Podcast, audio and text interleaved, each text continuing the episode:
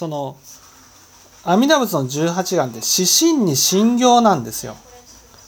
指針っていうのはですよ仏様の心ってことなんです。ね？でもさ私たちね普通の人は仏様の心っていうふうに言われても仏様の心なんて想像がつかないんです。何が仏様の心かわからないんです。だからそのね私たちの目の前に仏様の心ってこういう心なんですよっていうことを示してくれる人が必要なんです。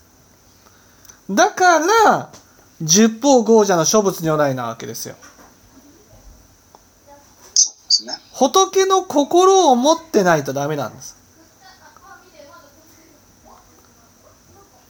たとえ仏の心がなかったとしてもね私の中に他力の信心があるってことは仏の心があるってことだからその私の想像のしている仏の心を皆さんに分かってもらえるように姿形で表すしかないわけです。そうしないと指針に信行なんてできないんです。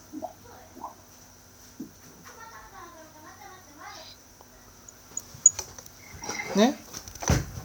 だから、だからね、他力の信心だと思っちゃったわけですよ。指針信行っていうのは、普通に考えた時にね、指針なんてものは絶対わかんないんです。だから指針に信行するためには阿弥陀仏に救われるしかないっていうふうになったんです。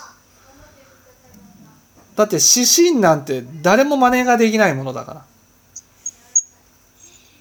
だけど、他力の信心を得た人が、ね、自分の中に指針があるから、この指針を自らの心も指針になろうと思って努力していく。それが症状の銃なわけですよ。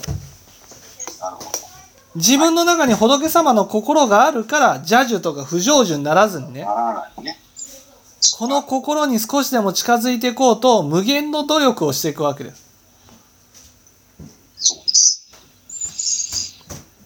そうかそれで症状樹かああでも確かにお聞きすれば同じことですね、うん、その必ず生まれさせるってねうんそういうことだな。だから自分の中に目指すべき仏のイメージがあるわけですよ。症状樹不体ってね。そう。その、まあ、なんていうか、そう疑いないですね。はい。だからそこに自分が近づいていこうと努力をしていかなくちゃいけない。なぜかなぜかと言ったら、みんなに指針を知ってもらうためなんです。